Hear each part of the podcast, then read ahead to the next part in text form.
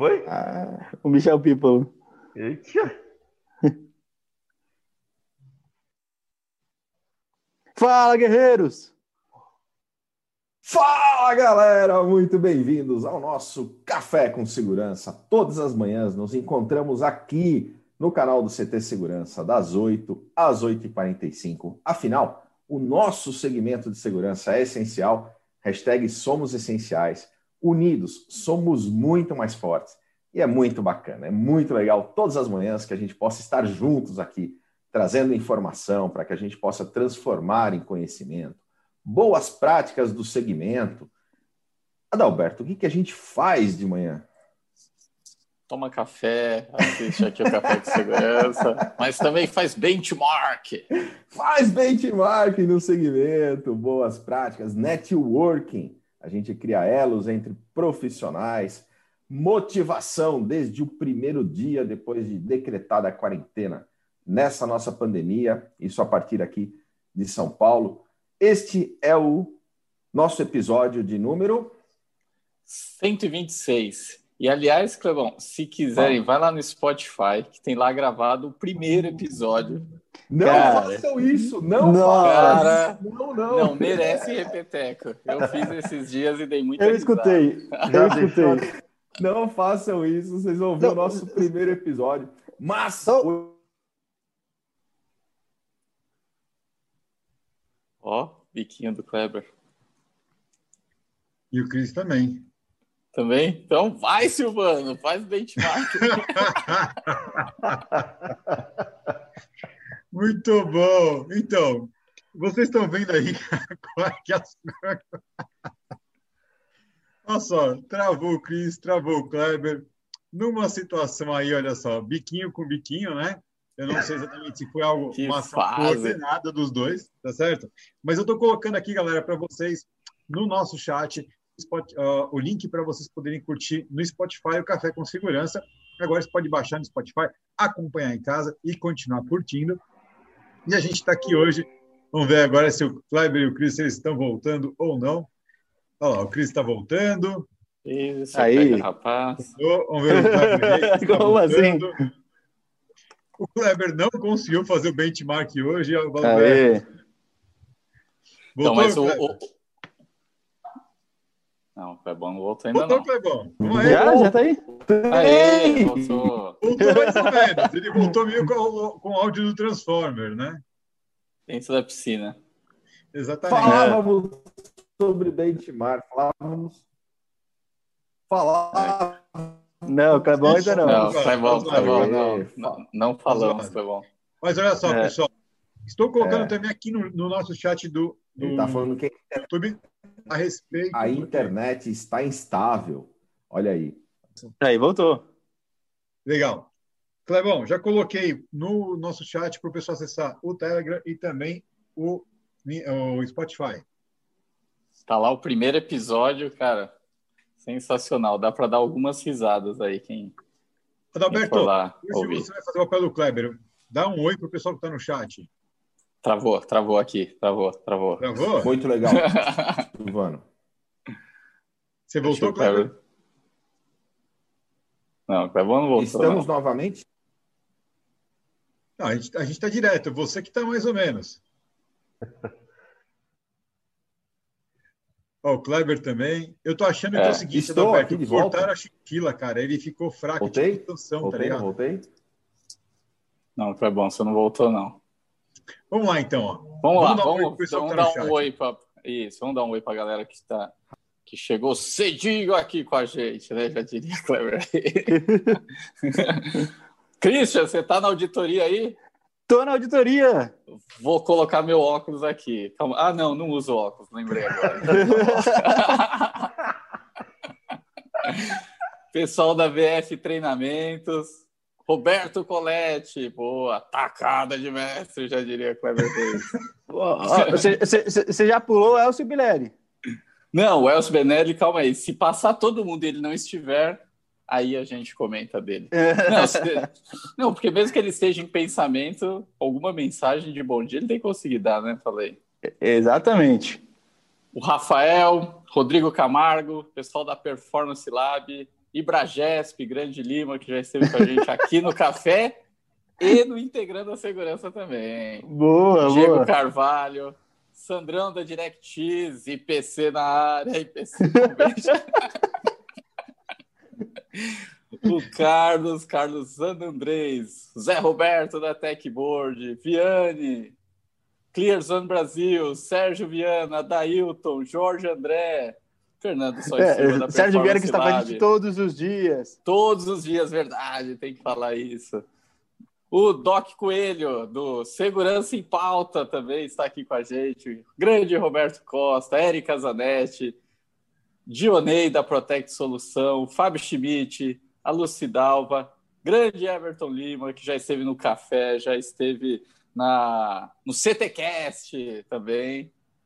Professor Boa. Tiane Silva, Clarita Costa da X-Cabos, Eitan Magal falando sempre de condomínio seguro, Margarida Medrano, que vai estar com a gente aqui nessa semana, certo? Sexta-feira. Exatamente. se.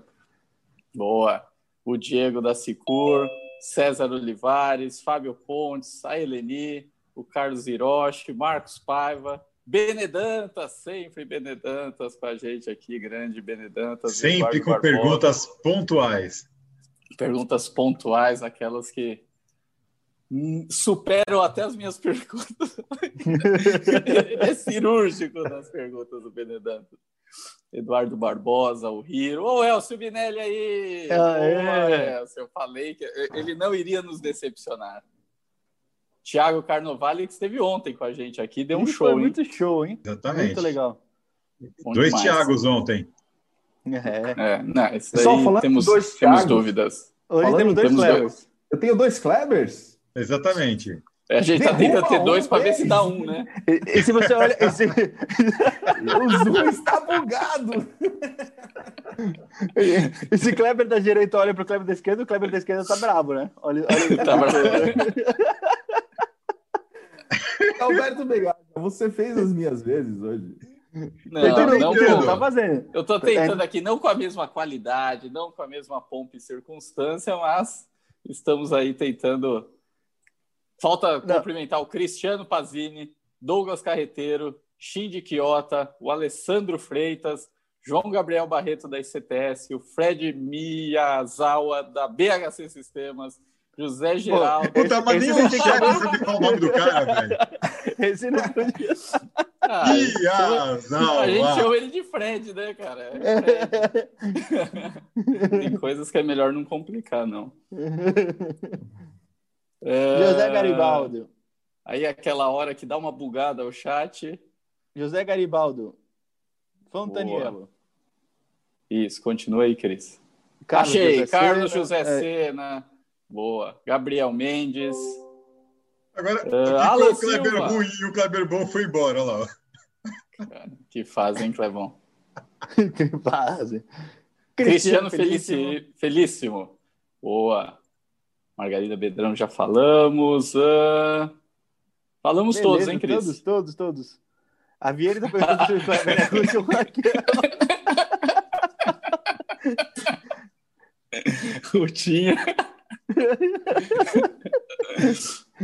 Aí, ó, Emi Adalberto, Adalberto, e agora. Pronto, aprendi. Adalberto, agora você tem que falar que o CT tem muita programação e qual é a programação de hoje?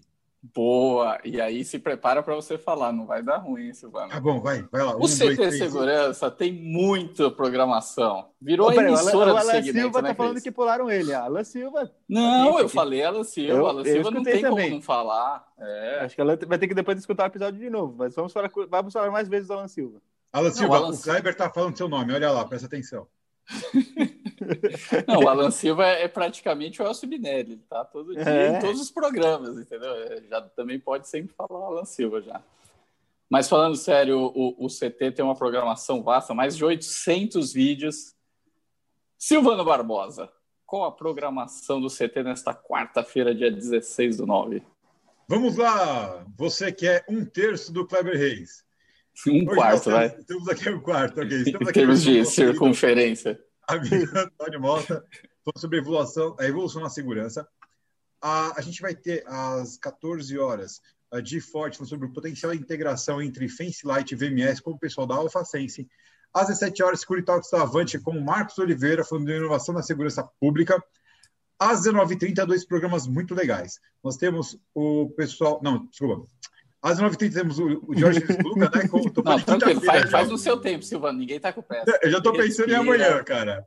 Linha de frente com Diógenes Luca, convidado dele é o doutor Guilherme, e às 20h30, Camila Risse, que já está restabelecida com o programa Hackeando Marketing, falando sobre negociações e técnicas de fechamento. Aí sim! Oh. Programação Boa. show hoje.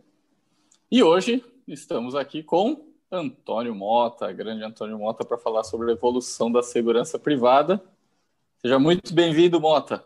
E aí, fala um pouquinho da, da sua carreira, quem não te conhece ainda.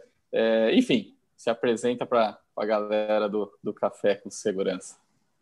É, muito bom dia a todos. É, iniciar aqui agradecendo o convite aí desse quarteto né, é, excepcional. É, como, como que iniciou a minha trajetória né, na área profissional? Como a maioria do, dos profissionais que atuam há mais de 30, 40 anos atrás, e aí já, já, eu me enquadro dentro desse grupo, eu iniciei minha atividade como militar do Exército, fui sargento, e logo já no final da década de 80, eu vi a área de segurança privada como uma grande oportunidade, tendo em vista que, mesmo eu na ativa, eu já auxiliei a um grande grupo, que foi o maior grupo de segurança de, de transporte de valores no Nordeste, a constituir uma filial de um Estado. E na época eu decidi por entrar, então entrar na área de segurança privada. E nessa área de segurança privada eu estou apenas há 30 anos, né? atuando sempre como gestor. E aí meu, minha primeira experiência foi fazendo gestão operacional no grupo empresarial de segurança privada. Em 95 eu assumi a gerência de segurança do Otton Palace Hotel, aonde nós já estávamos nos preparativos para em dois, para 1966, é, 96. A gente atendeu o Mercosul, um grande evento que teve no Mercosul, com o encontro das comitivas presidenciais. E no meu hotel, na época, eu fiquei com a comitiva do Paraguai, com o presidente Dom Juan Carlos e sua comitiva. É, em 98, eu saí do, do hotel e fui coordenar a segurança, fundando né, a, a, segurança, vamos dizer assim, do zero da BCP Telecom. E aí a BCP Telecom em seguida foi adquirida pelo Carlos Slim, o, o, o mexicano. A empresa mudou de nome, deixou de ser BCP Telecom para ser Claro. E em 2006 eu me desliguei da, da, da Claro, porque eles mudaram toda a estrutura de segurança, houve uma terceirização geral, vários cargos foram extintos, inclusive de coordenação de segurança, passou a ser encarregado.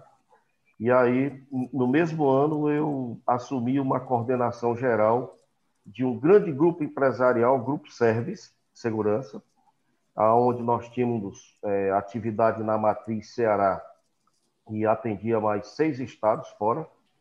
Então, tinha os gerentes operacionais que se reportavam à minha coordenação e eu me reportava ao staff superior da empresa, os donos, sócios, etc. E aí fundei mais uma filial do grupo em Salvador, na Bahia.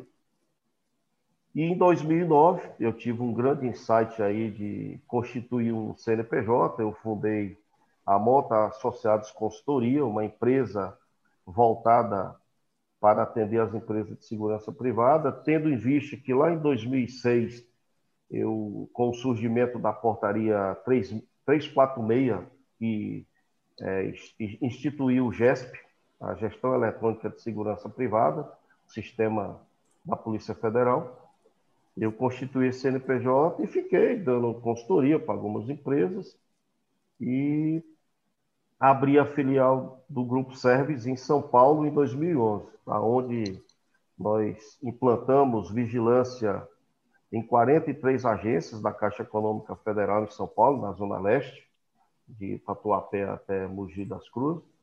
E em seguida eu retornei para Fortaleza e o escritório rodando normalmente, com sócios, com o pessoal trabalhando, eu tive a oportunidade de trabalhar na GVT Telecom, aonde também nós construímos tudo do zero, a segurança da GVT aqui na região Nordeste. Eu coordenava toda a região, da Bahia até o, a parte aqui do, de cima, do Ceará. E logo em seguida, a, a GVT foi adquirida pelo grupo Telefônica, a Telecom Espanhola, detentora da Vivo. E com isso, a GVT, a, a, a Telefônica, a Vivo já tinha toda uma estrutura de segurança. E aí, todo o corpo de gestão que tinha vindo da GVT é, teve que sair exatamente para poder otimizar a gestão com a própria Telefônica. Eu ainda aceitei o desafio de ir para Belo Horizonte, Minas Gerais, onde eu assumi a coordenação de segurança da Vivo na Regional de Minas, onde lá são 853 municípios, né? um estado muito grande, com divisa com seis estados. Ah, o índice de perda estava muito alto, nós desenvolvemos um trabalho e por conta de algumas mudanças no grupo e eu já achando que minha missão tinha sido cumprida lá, retornei novamente para Fortaleza e estou até então desenvolvendo os nossos trabalhos aqui com a Mota Associados Consultoria. Weber, é você mesmo? Oi? Sou eu mesmo, Silvano Barbosa. Estou de volta aqui, evoluindo com vocês aqui no Café. Prova, que, prova que, que você é você mesmo. Eu sou eu.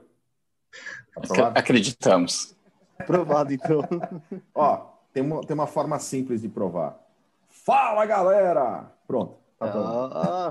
Aê! É, não, não, foi muito forte. Geralmente é mais forte do que isso. É eu estou em casa hoje, eu estou em home office. não quer acordar o povo. Mas somos resilientes aqui, estamos de volta, apesar dos probleminhas técnicos é. da nossa transmissão. Você e a Eusébia. Verdade. É, Mas eu tenho certeza que o nosso convidado estava falando alguma coisa bastante relevante para o segmento. Me perdoe pela conexão de... técnica. Ele estava acabando de falar da passagem dele pela Claro, né? Né, acabou de se apresentar. Fez todo o, o, currículo. E, e, e hoje como estão as coisas, Antônio? Como, Adalberto? É, não, pode, ó, Silvano, você vê que. Ô, Silvano, vamos lá, Silvano. Eu quero saber hoje, como é que está hoje? Né? Pergunta do, do Christian Visual. Hoje, de acordo com a esse pandemia. momento de né? pandemia. Esse momento desse novo normal, disruptivo, que a gente tem que mudar o mindset. Como estão as coisas para Antônio Mota? Olha, para o Antônio Mota, as coisas estão excepcionais. Eu posso dizer para vocês que essa pandemia não impactou nos negócios da, da nossa assessoria Posso usar um slogan de vocês que nós somos essenciais, né? Por eu atender empresas de segurança privada no, no estado e em outros estados fora, é, existe uma necessidade de nós ficarmos o tempo todo acompanhando as, os dados cadastrais da empresa, trabalhando com os processos de revisões anuais, é, os processos de compra de armas, acompanhando ocorrências de, de, roubo, de roubos, alguma eventualidade, algum evento desse tipo nos clientes, e nós que preparamos, orientamos a questão do relatório, realizamos as comunicações para a Polícia Federal das ocorrências, para manter os dados atualizados com relação a controle de armas, munições, coletes. É, então, a, a pandemia para nós, pra, no geral, né, ela foi muito ruim para a sociedade, mas assim, para os nossos negócios aqui não, não ocorreu um impacto que pudesse trazer algum prejuízo, não. Bom, até ao longo aí desses mais 30 anos aí de carreira que você mencionou, é, fazendo um compilado aí, o que, que você entende que.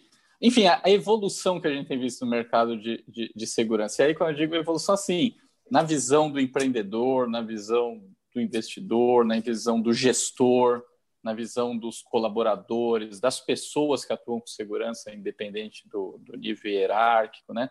Na sua visão, o que, que vem acontecendo e o que mais tem mudado no, no nosso segmento? Muito bacana isso aí. A segurança privada, é, ela surgiu lá na, na década de, no final da, da década de 60, iniciando os anos 70, para atender uma necessidade do segmento bancário, as instituições financeiras. E isso surgiu com o decreto 1103, né? 1134 e o 1103 posterior. E a atenção era exclusivamente para o segmento das instituições financeiras. Com essa evolução aí do, das necessidades de atender às demandas de segurança dos bancos, em 83, surgiu a primeira lei de segurança privada, a Lei 7.102, aonde tornou essa atividade de segurança privada profissional, aonde profissionalizou os profissionais que vinham atuando com a categoria, e o segmento daquelas pessoas que tiveram uma, uma visão, né, os visionários do segmento, eles começaram a investir em constituir empresas para prestar o serviço de segurança privada. É, na época, no surgimento, os donos de empresa de segurança eram mais é, autoridades da, da, segurança pública, delegados, alguns oficiais, alguns praças. Era uma atividade muito correlata, muito parecida com a atividade militar. Na época, a preocupação era botar um homem na frente de uma porta, de um portão, abrir e fechar, isso era o suficiente. Então, para a época, é, era muito bom e atendia. Só que com o passar dos tempos, nós percebemos que a Polícia Federal, ela, através do Ministério da Justiça, é, quando surgiu a, a, atividade legalizada, né, a partir de 83, com a, com a profissionalização, vamos dizer assim, é, tinha uma secretaria especial dentro do Ministério da Justiça, que atendia o segmento, utilizava os braços da segurança pública nos estados para poder fiscalizar as atividades. E aí nós tivemos de 83 até é, 95, nós passamos 12 anos para ter uma primeira atualização efetiva, né, com inclusão de novas atividades, como escolta armada, como segurança pessoal privada, né, mas ainda ficou muito tímida né, em, em 95, mas já tivemos uma pequena mudança. De 95 para 2006, em 2006 nós já tivemos uma grande mudança, porque surgiu a portaria 387, aonde veio aumentar a carga horária da formação do vigilantes, que de 83 para 2006, para vocês terem uma ideia, se formava um vigilante com 120 horas, né? é, de, e a partir de 2006 até 2012, a formação passou para 160 horas, eles aumentaram 40 horas aula. E aí incluíram a obrigatoriedade dos cursos de extensão de escolta armada. Né? Então já houve aí uma, uma, uma pequena mudança. E segurança. E aí, quando chegou em 2012, nós tivemos o surgimento da Portaria 3233, que foi já uma, uma outra grande mudança, e só para falar da carga horária da formação do vigilante, saiu de 160 para 200 horas aula. E aí, o que é que nós entendemos? Que a segurança privada, falando do lado empresarial, muitas pessoas, e nós da área profissionais, nós, as pessoas reclamavam muito que os empresários é, tinham que fazer muita coisa pela segurança, que eram culpados por não ter mudanças, ou coisa nesse sentido. E eu queria aqui fazer um, um, um comentário para tentar desmistificar isso, né? porque o, o, empresário ele é um investidor. O, o empresário ele, ele constitui a empresa para ter lucro, para ter resultado. Senão ele não, não, não tem sentido ele ser empresário. E segurança privada, quer queira ou não, é um negócio. Então, a grande responsabilidade que, que houve, que está causando essa transformação e essa evolução é, em paralelo à legislação, que nós vamos falar mais na frente, é a melhoria é, é a questão do, da elevação do, do, profissionalismo, né, de conhecimento dos profissionais. Então, é aí está a grande diferença. O empresário investe, ele quer buscar o seu lucro pelo investimento que ele está fazendo, e nós, como profissionais, nós temos que realmente se capacitar como estamos, melhorar nosso conhecimento, se integrar melhor de conhecimento com os colegas, com os profissionais, e fazer com que esse mercado melhore. Aí sim, saímos daquela fase de colocar o homem simplesmente na frente do portão, na frente da porta, né, para poder prestar um serviço mais técnico, mais profissional, com dados, com controles, né? E aí vê o surgimento da segurança eletrônica, que na década de 90, quando veio para o Brasil, é, é, não era muito aproveitado, a venda era feita de uma forma muito amadora, as instalações davam muito problemas, os alarmes, os disparos é, er, eram constantes de forma é, é, que, que não eram eventos reais, mas com, com essa evolução dos profissionais, com os cursos que surgiram, tecnólogos de pós, é, especialização né, na área, é, nós tivemos a necessidade de integrar os recursos humanos com os recursos técnicos, né? E isso tem melhorado bastante e é uma tendência para o futuro, né? E eu digo para quem está ouvindo aqui que com essa evolução, com essa rapidez que nós estamos acompanhando com relação à, à melhoria, à eficiência, às tecnologias embarcadas nos equipamentos de segurança eletrônica, a grande tendência, vamos se preparar, porque vai ser sempre mais tecnologia e menos recursos humanos. Eu trabalhei em grandes empresas onde todos os anos a ordem era reduzir 10, 15% do efetivo de recursos humanos. E aí eu vou fazer o quê? Eu vou tirar o humano do local e como é que eu vou complementar? Como é que eu vou fazer a cobertura desses pontos vulneráveis, desses pontos críticos, realizar esses controles? Eu tenho que integrar com os recursos técnicos, com a segurança eletrônica. Então, é, é partindo desse princípio, a, a grande responsabilidade, né, eu posso até falar o dever de transformar isso nessa evolução, cabe a nós, profissionais, continuar com essa forma que já estamos é, praticando. Né? É, é, é, isso. E aí, o que, que a gente também percebeu? Né?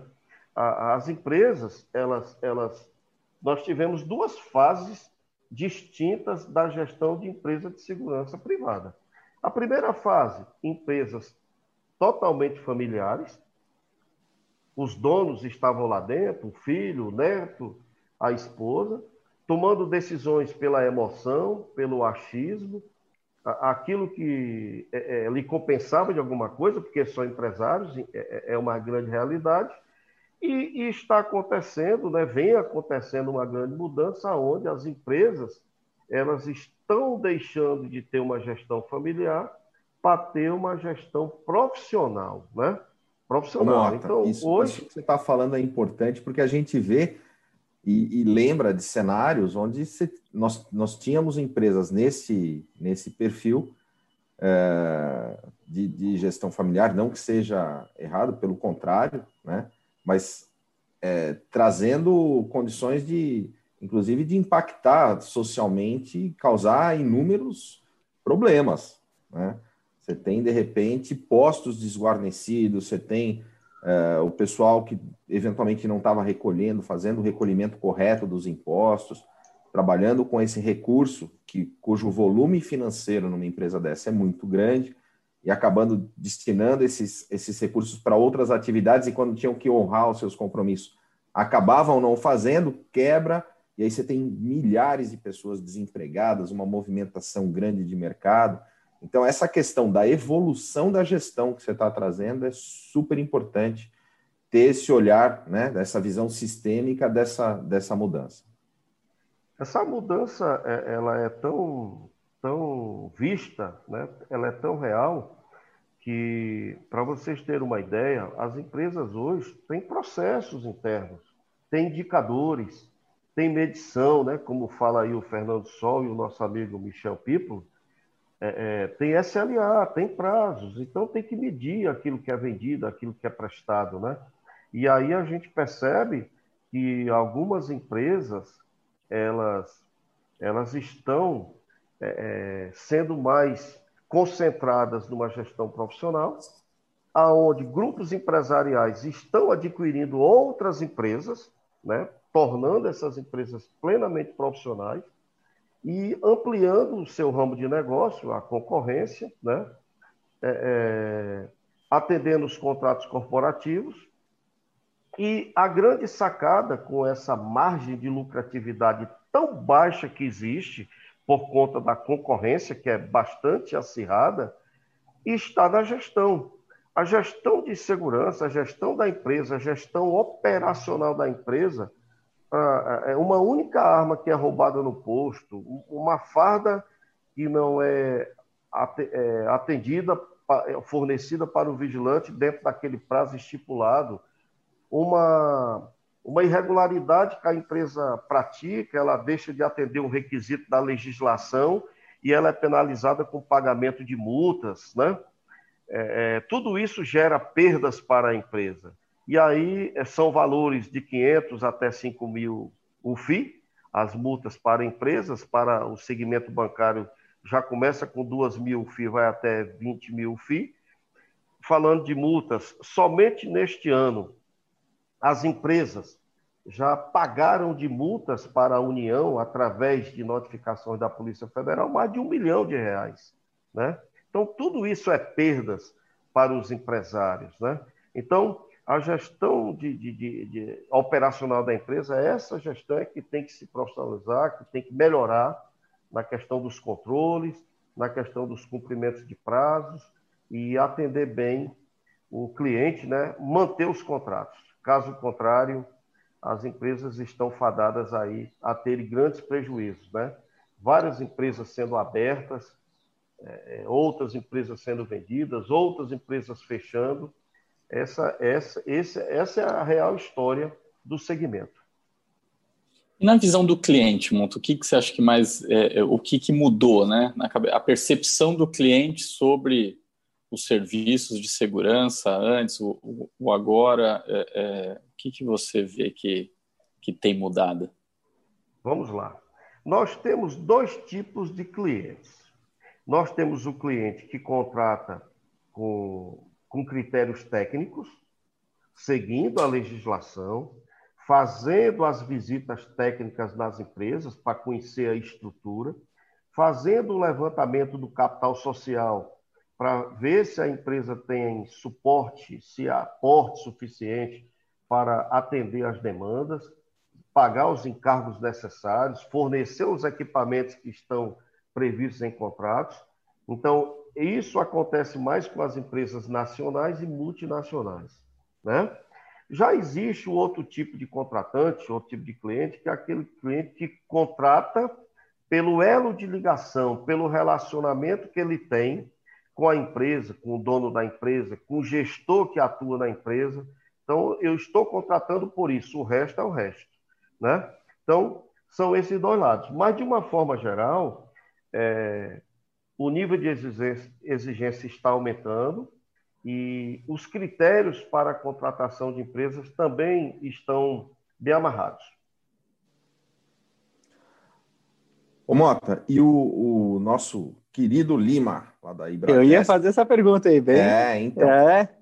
Cara, eu ia fazer também. Esta... Então, deixa eu fazer.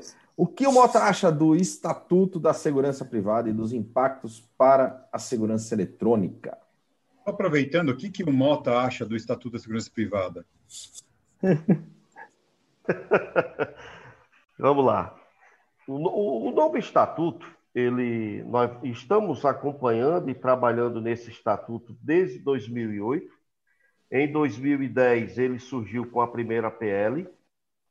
Em 2017, aos trancos e barrancos, ele foi votado na, na Câmara dos Deputados e foi para o Senado e está engavetado, esperando algum momento ser, publica, ser votado e publicado.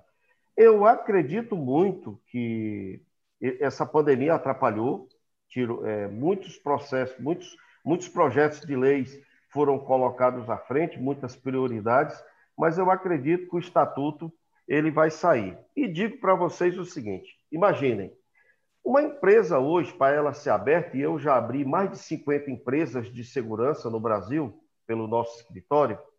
Hoje, uma empresa para ser aberta, o empresário só precisa comprovar de capital social, seja de numerários, dinheiro, ou, ou integralizando com algum bem, é, R$ 106.410, que é, equivale a 100 mil FII. Geralmente se arredonda para 107 ou 110 mil reais.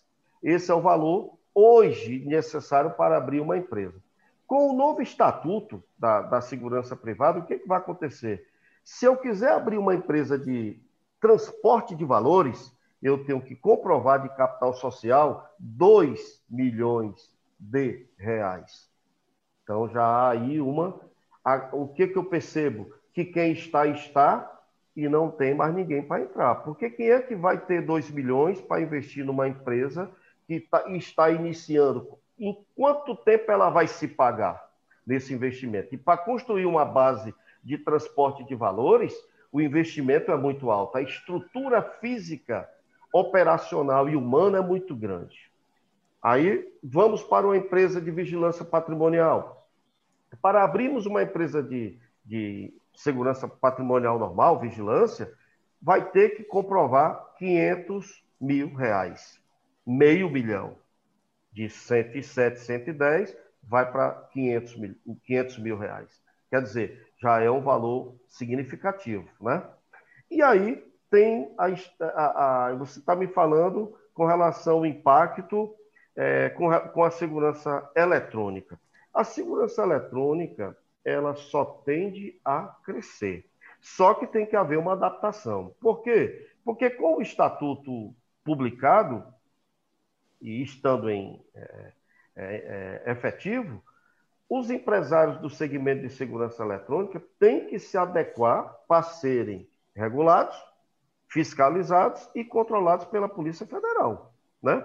As empresas de, de segurança privada hoje, elas, na abertura, já podem colocar no seu objeto social a atividade de monitoramento de sistemas eletrônicos, sistemas de segurança eletrônica. Já está lá, já está previsto. E, e, é a única atividade que eu não preciso de uma outra autorização complementar para a atividade. Né? E aí tem que se enquadrar. Para abrir uma empresa hoje de segurança eletrônica, você abre com qualquer valor. Não existe uma normatização limitando um valor de capital social. Pelo novo estatuto, a empresa tem que comprovar 100 mil reais de capital social para poder abrir a empresa, né? E aí e, é, é poderá vender essas, esse, esse, esse serviço de forma isolada e pode também vender esse serviço de uma forma integrada, de, em forma de parceria com outra empresa de segurança privada que já tem as atividades de vigilância patrimonial e que tenha a, a de transporte de valores em atividade. Então, há um, há um complemento entre essas atividades, né? Mas é, é, o que eu não vejo assim como grandes impactos, a não ser a questão do investimento e a questão de adequação para atender o novo estatuto. Bom, também isso não pode, é, é, depende, por um lado, só criar uma barreira de entrada maior onde reduz a competitividade produtiva, é, esse não pode ser um risco. E uma segunda pergunta, a, a, a Polícia Federal é realmente o melhor órgão para fiscalizar as empresas de tecnologia, como segurança eletrônica? Será que Agora... eles têm efetivamente competência para fiscalizar isso?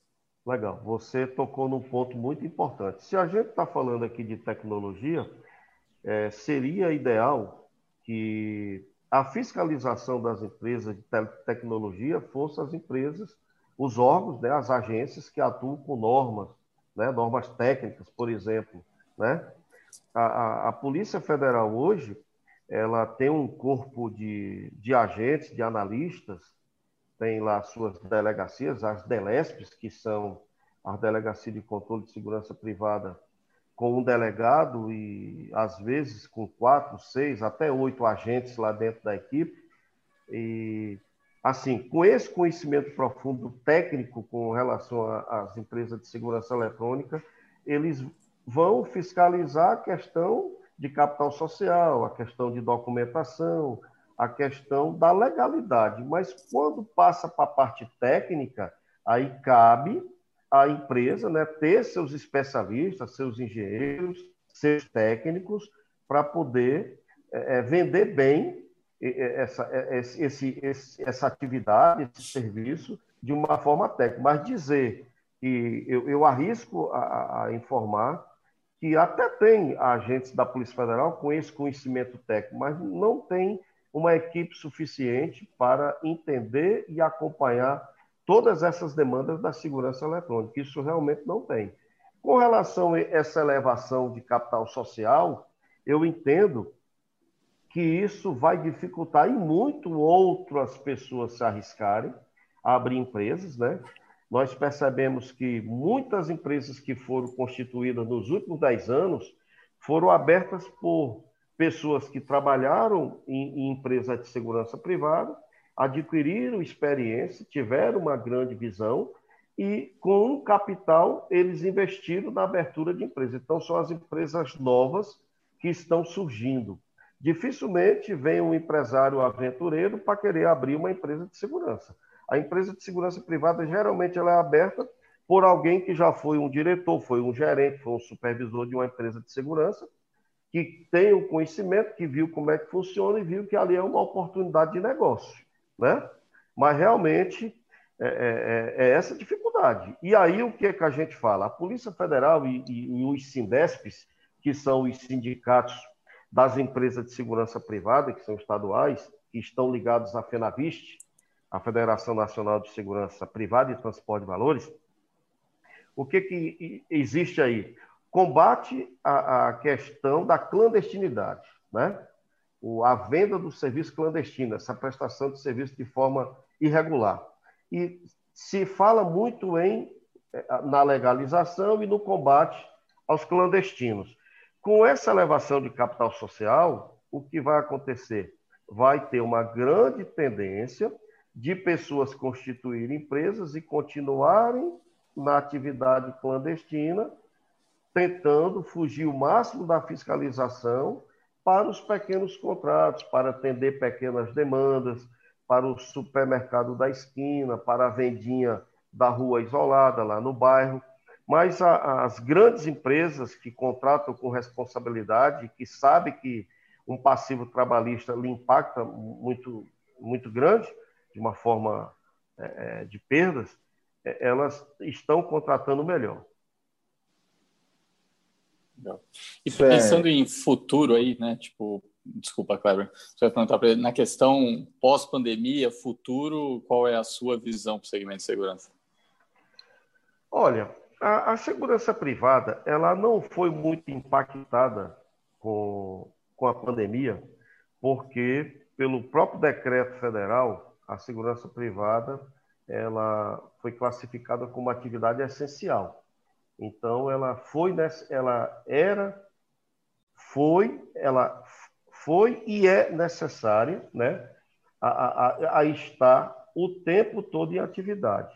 Agora, dizer que vai dar um grande norte para os gestores em dizer o seguinte: o que que eu tive no período de pandemia com vigilância privada, vamos dizer assim, a vigilância patrimonial, e que isso me impactou na implantação de novas ferramentas para atender a eventualidade com o surgimento da, da pandemia, a passando a pandemia, eu vou continuar com os efetivos de vigilantes como eu tenho atualmente, ou eu vou pensar em reduzir esse efetivo de vigilantes e aumentar a tecnologia com base na experiência adquirida é, é, nesse período de pandemia? Eu não tenho dúvida. É, é, é, o que eu digo para os profissionais, para, o, para os empreendedores. A tendência futura é, é menos recursos humanos, mais recursos técnicos. Essa é uma tendência. Muito bom. Mais recursos tecnológicos, ele é, né? É... E Mota, quem quiser entrar em contato com você, que era a pergunta que o Kleber ia fazer agora, faz como? Vamos lá. Essa pergunta é Nós sua, Cristian Visual. Eu queria saber, o Kleber está aí, eu não tinha percebido, desculpa. Vamos lá. Nós temos um site, né? O arroba, nós temos um site que é o www.motaassociados.com.br. Nós temos um nós temos um, um WhatsApp Business, que é o DDD 85 9 98 80 0073. É, e tem o meu WhatsApp também pessoal, que é muito difícil, né? 85DDD 91 45 7777. Fico aqui à, à disposição de todos para tirar dúvida, pergunta, interagir, é, atender em alguma demanda necessária, prestar algum tipo de serviço para abertura de empresa, revisão de funcionamento, qualquer processo que a empresa tiver dificuldade, que está travado junto à Polícia Federal, nós temos pleno conhecimento e expertise para atuar em todos os canais, até em Brasília, na coordenação geral, para que tudo seja resolvido. Muito legal. Bota, muito legal. Ó, o pessoal está elogiando aqui o Carlos Grimaldi, falando conhece muito, parabéns pela aula. Ele também falou sobre o CREA, que era uma observação que eu ia fazer naquele momento, Adalberto, é, sobre a questão claro. da fiscalização, porque a gente tem. É, Inclusive, temos um episódio falando sobre isso, no Integrando a Segurança. No né? Integrando a Segurança, falando sobre a RT, o aviso de responsabilidade técnica do CREA e a dificuldade que o próprio CREA tem de fiscalização desses, desses processos, até pela redução de efetivo e pela demanda que tem no mercado. Eu entendo que já, já é difícil para um órgão técnico. Né? Você imagina colocar isso sob, sob o guarda-chuva da, da Polícia Federal. Kleber, sabe o que, que eu, eu poderia sugerir? Eu sugiro o seguinte: hoje, quem o contratante é o grande culpado por assumir riscos de fazer uma contratação errada. Simples assim. Cabe o, os empreendedores, né, as pessoas que têm empresa, que vendem seu produto, vendem seu serviço, que atende os requisitos técnicos, que tem lá o CREA registrado, que atende às normas técnicas, tem que fazer uma campanha visitar os possíveis contratantes ou até os contratantes e perguntar. Que, Pediu que tipo acervo técnico, né? É, tem que pedir o, o, o, tem que pedir um projeto executivo, tem que pedir um mapeamento, tem que pedir as características dos equipamentos, né? É, a, entender as formas de comodato ou de aquisição, o que que isso pode impactar, quais são os tempos, né, os SLAs de resposta, de manutenção, corretiva, é, preventiva, eu acho que cabe alertar o contratante. Cara, você pode contratar errado, mas eu, eu tenho a obrigação de lhe mostrar, de lhe esclarecer como deve ser contratado corretamente. Eu acho que essa é a grande dica para a área comercial das empresas de tecnologia. Ah, sem dúvida. Excelente.